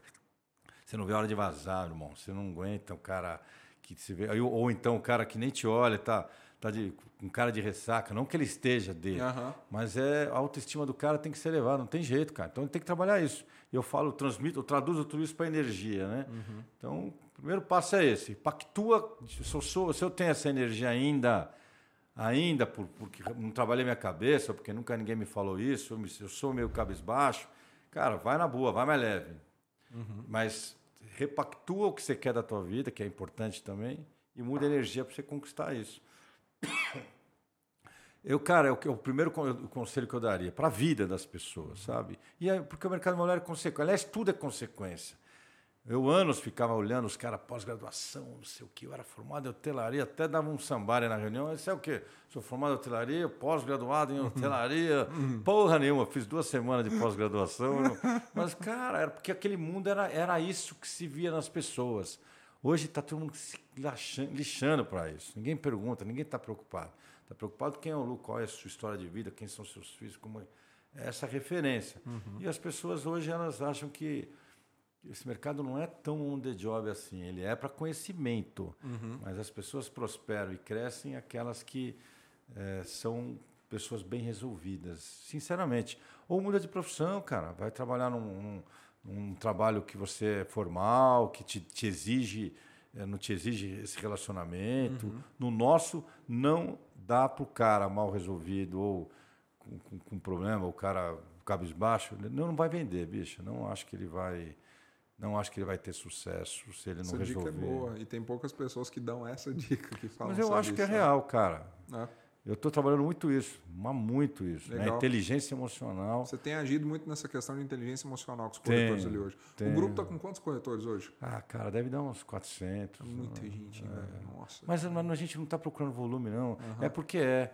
É, mas Porque cada, cresceu. Mas cada operação tem um cuidado é, muito grande. São 11 unidades. É, e, e tem normal. um cuidado muito grande dessa gestão. De, uhum. de, a gente já, já, já foi a época que a gente tinha essa, essa, o lançamento ainda você traz gente de fora para formar no mercado imobiliário. Agora, o que eu acho é que nem começou ainda, quem é corretor hoje se dê por. Cara, tá perdendo oportunidade, porque a tua concorrência é baixíssima ainda. É muito. Você vai ver como vai entrar gente nesse mercado, gente, de, gente com qualidade, gente boa. Porque o mercado é muito bom, né, cara? Essa semana me procurou um executiva, ah, cara, que, que vem com. Assim, mulher já, já tem um faturamento ali 300 mil anos.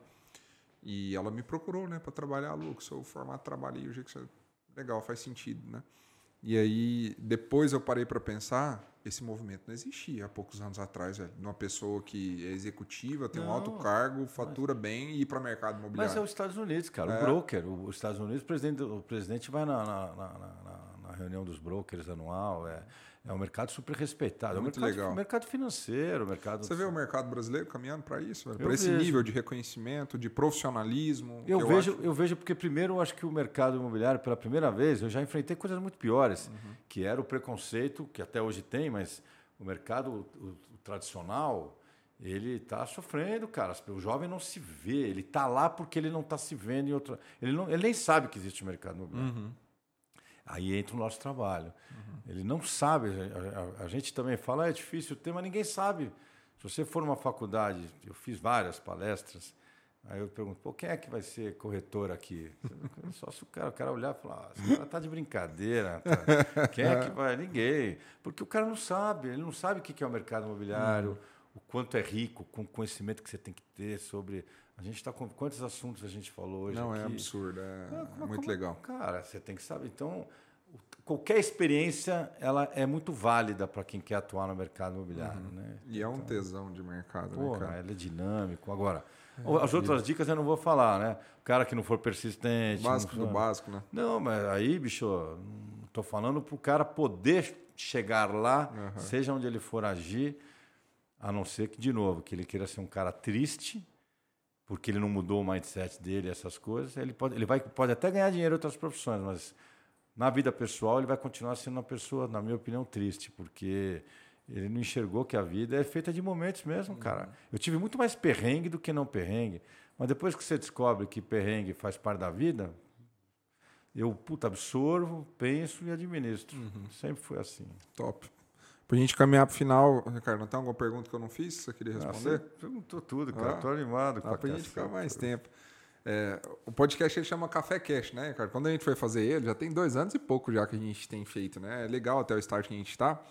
E aí, nome, nome, nome. Eu falei, cara, tem. Agora tá fazendo aí 13 para 14 anos que eu tô na área comercial, né? Antes do mercado imobiliário, imobiliário, prudente e volta e tal. E eu sempre percebi que eu busquei conduzir meus negócios de maneira natural, sabe? É, acabei de falar. Sem, aí. sem venda forçada e tudo. E Louco, te... né? É, você falou da sua frase, né? Eu tenho uma frase que hoje é muito legal, porque tem. Eu sou pequenininho, mas tem uma que galera. Pequenininho, tá louco? Tem uma galera do Brasil. Você tá fazendo que... um puta trabalho. Obrigado. Mas tem uma galera do Brasil que até replica hoje esse filtro, né? Que é assim: eu falo, cafés fecham negócios, né? Porque é natural. Quando a gente está numa mesa de reunião, e toma um café e troca uma ideia. Mas atrás um disso está o que eu falei da autenticidade. Né? Total. Né? A, a, frase é Cara. idêntica, é a mesma coisa. Mas aí chama Café Cast por isso, né? E eu sempre faço essa pergunta para finalizar, cara, que é o quê, cara? Se você pudesse escolher uma pessoa, velho, qualquer pessoa, qualquer uma mesmo, é, famosa, não famosa, morreu, tá vivo, para tomar um cafezinho de uma hora para você conectar. Quem que você escolheria, cara? Pô, rapaz, você foi foda, hein, cara? Acho que não dá para ser duas? Não, só uma. Não, tem que ser duas. Uma da família, né? Eu vou falar duas. Pode jeito. falar. Não, mas é porque, é porque são duas coisas diferentes, uh -huh. cara. É, da, assim, da família que eu falo, de, de, se você pensar pelo lado muito espiritual, uh -huh. é, a Dona Cida. A Dona Cida é, é, a mãe da Roberta, que faleceu quando ela tinha 13 anos, né? Uh -huh. Até tem na chácara um espaço de Dona Cida onde tem as roseiras, que ela gostava muito de rosa. Lá em São Paulo tinha uma roseira dela, eu que cuidava. E eu não, não a conheci, né? E assim, e tinha. que ela, a Roberta perdeu ela muito cedo, e eu, eu, sempre tive muita vontade de conversar e conhecer ela. Que legal. Fora desse ambiente, acho que o Churchill, cara. Nossa, ah. incrível. Ninguém nunca falou. Por que ele, velho? Cara, eu sou um cara você perguntou de estudo, tudo. Uhum. Eu gosto muito da. Eu administrei todas, todas as minhas oportunidades de empresa, eu administrei baseado em li muito livro de guerra. O, 1944, sobre o dia D, né? Ele é um puta gestor, né? De... Cara, o cara é foda. Foi um puta gestor. Tomou né? decisões assim. Uma, um exemplo, as pessoas viam aquele filme Dunkirk, né? Que é só uhum. a, a fuga da galera. Mas aquilo, quando os alemães, por exemplo, invadiram que a França, a França tinha um estado chamado Estado Vic, uhum. que era o estado comandado pelos aliados da Alemanha, franceses, que meio que se venderam, se quiseram poder. Então eles eram, não vou dizer puxa-saco, mas é uma um, um papo curto, é o Estado Vic, né? Uhum. E eles se entregaram para os alemães. E os alemães, se os alemães assumissem a frota naquela oportunidade, a frota é, francesa, eles, eles ganhavam a coisa, tinha, tomava uma outra proporção da guerra. Né? A gente não sabe nem como é que estava o mundo hoje, porque a, a, a, marinha francesa é muito forte. Aí o Churchill, puta, chegou, a Inglaterra chegou lá para, cara, sai daí, recua, recua, senão, puta, nós vamos ter que, os caras chegando, vou bombardear vocês, bicho, aliado, você é meu amigo, mas entre você e o mundo, eu vou pro mundo. E esse cara mandou bombardear. Até hoje tem essa coisa Inglaterra e França. Uhum. Realmente tem. O cara mandou, meteu bala. Depois você entra e vê o Churchill bombardeia os navios franceses. É, e se esse cara não tivesse feito isso, cara, ele tinha matou gente pra caceta, né? Gente do bem. Imagina uhum. as famílias que perderam os. Mas, cara, se o Hitler assume aquela frota naquele momento da guerra, isso é um dos né, exemplos, né? Mas o cara. Devia ter uma decisão crítica por dia, né? Puta, cara, o cara é foda. Ele, o Eisenhower. O Eisenhower também é um cara, puta que pariu, que foi presidente mas ele era o general na época da Segunda Guerra. Uhum. Construiu uma cidade fantasma para o Hitler achar que ele ia invadir por ali, ele invadiu pela Normandia. Ninguém nem que sabia. Louco, que estratégico, é. é. Livro de guerra te, te, abre muita visão de estratégia, né? Bacana, cara, incrível. Você é a primeira pessoa que é cita cara ele. Que eu, que eu, que eu Pode ter sido um monstro, um filho da puta, sei uhum. lá o que ele foi. Mas que ele tomou decisões que, que mudaram o mundo, tomou. Legal. Fala seu Instagram aí pra galera, onde é que te acham? Tá, acho que é RT, RT Teixeira. É? é RT, RT Teixeira, acho que é isso mesmo. Cara que Teixeira. Quer, o, o, cara que quer se conectar com a URBS, quer ir trabalhar lá, ele procura quem? Cara, é pode, é falar, pode falar com, com a Ana Cláudia, cada uhum. operação nossa tem a área de gente de gestão, pode falar comigo com qualquer um dos sócios. A gente é uma empresa muito aberta, né? Legal. E, inclusive para formar novas pessoas, legal. que eu acho que é o mais legal, né? E passou a ser um projeto de vida meu, né? Top. Eu estou muito mais preocupado agora com, a, com, as pessoas. É o que eu te falei de vô, né? Eu tô vô na minha vida pessoal e você é o avô da empresa. Você é aqueles caras que eu vou bagunçar, vou estar tá mais ligado com as pessoas. Estou voltando para o salão para estar tá mais perto das pessoas. É, você sempre deu muita vida no salão, isso é importante. Gratidão é mais uma vez por ter vindo. É, você é uma referência para o mercado como que um todo. Isso, que agradeço. Você é uma referência para mim. Sou muito grato por tudo que eu aprendi ali com você, não só dentro da Urbs, mas fora. Tive o privilégio de estar com você externamente também, dentro da sua casa. Você sempre ah, foi muito educado, chácara, sempre né? me, me recebeu muito bem na chácara ou qualquer outro lugar. Então, gratidão ali pelo, Valeu, pelo período, inclusive, que a gente teve. É, Posta mais conteúdo aí pro povo, cara. Tem tanto cara ruim, mentiroso postando. Não, mas eu tô. Eu fico enchendo o saco dos bons toda tô, vez. Vó, posta mas, mais. Mas tem um cara como você, criando é. espaço. É verdade, cara, é verdade. Porque isso aí também você, como tudo na vida, tem que se dedicar, né? É, eu, eu tem, gente, muita gente fala comigo, é outra empresa, é outro eu, negócio. Eu até. E é uma dedicação, né? Eu é, sei. Parece tempo, quem cara. olha aqui, parece que. Você está quantos anos fazendo isso? Aqui, é, cara? muito. Cara, tá entrando no. Tá entrando no terceiro ano, né, Patrick? Terceiro ano, cara. Então, e o crescimento da internet, ele é um negócio que ele é ele é explosivo, mas ele demora a isso acontecer. Então ele vai indo muito pequenininho, pequenininho, pequenininho. A gente vai acompanhando esse crescimento. Mas você, você, você tá, você foi você sempre e muito persistente. demais. É. É, não, só então, dá errado se desistir. Eu, eu, não é por uma questão de... Até porque eu acho que as pessoas que querem... É, você está numa posição você tem a obrigação de dar cara para bater, não foi? Eu nunca, é. me, nunca me furtei a isso. Uhum. Mas eu não, não, acabei não seguindo essa linha aí, mas estou de boa. Mas dentro de casa você está fazendo Mas eu quero que o Pedro siga, cara. Ele está jovem. E ele é bom. Né? É. Já falei isso para ele, ele é bom, inclusive. Ele, ele tem resultado. De você também. Que isso, eu gosto demais do Pedro. Dá essa força para ele. Isso é top. Obrigado por vir. Galera, mais um Café Cash. Agradeço a companhia de todos. Está no YouTube, está no Spotify. Não se esqueça de curtir, compartilhar, se inscrever. É, você que não é aluno da Catena, você que é corretor e assistiu até o final essa aula aí do Ricardo, a Catena é uma escola para corretores que tem aulas ao vivo, tem cursos com professores convidados, tem uma série de coisas com valor extremamente acessível. Clique aí embaixo no link. Tamo junto e até o próximo episódio.